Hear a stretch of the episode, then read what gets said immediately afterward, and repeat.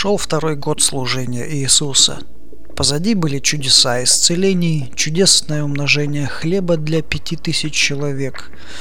Однако Иисус явно дал понять людям, что не собирается становиться еврейским царем, чего так ожидали от Мессии.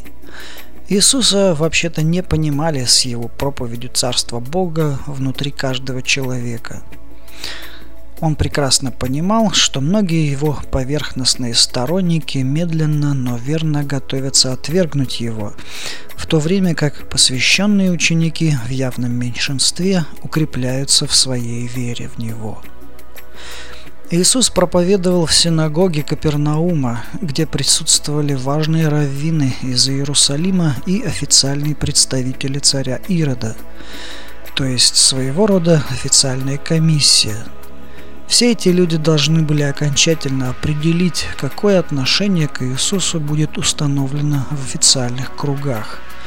Это был поворотный момент в служении Иисуса. Иисус начал проповедь с того, что еще раз осудил низкое материальное стремление людей к материальному достатку и полное пренебрежение духовными истинами – это и было причиной, почему он намеренно обратил вспять волну народного восторга. Христос сказал следующие слова.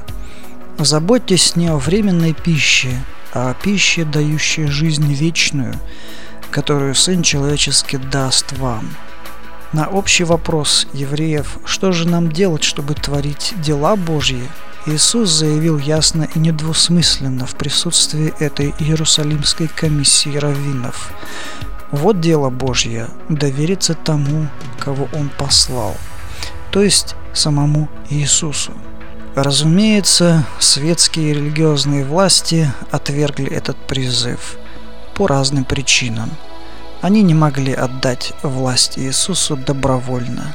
Они не верили в Него.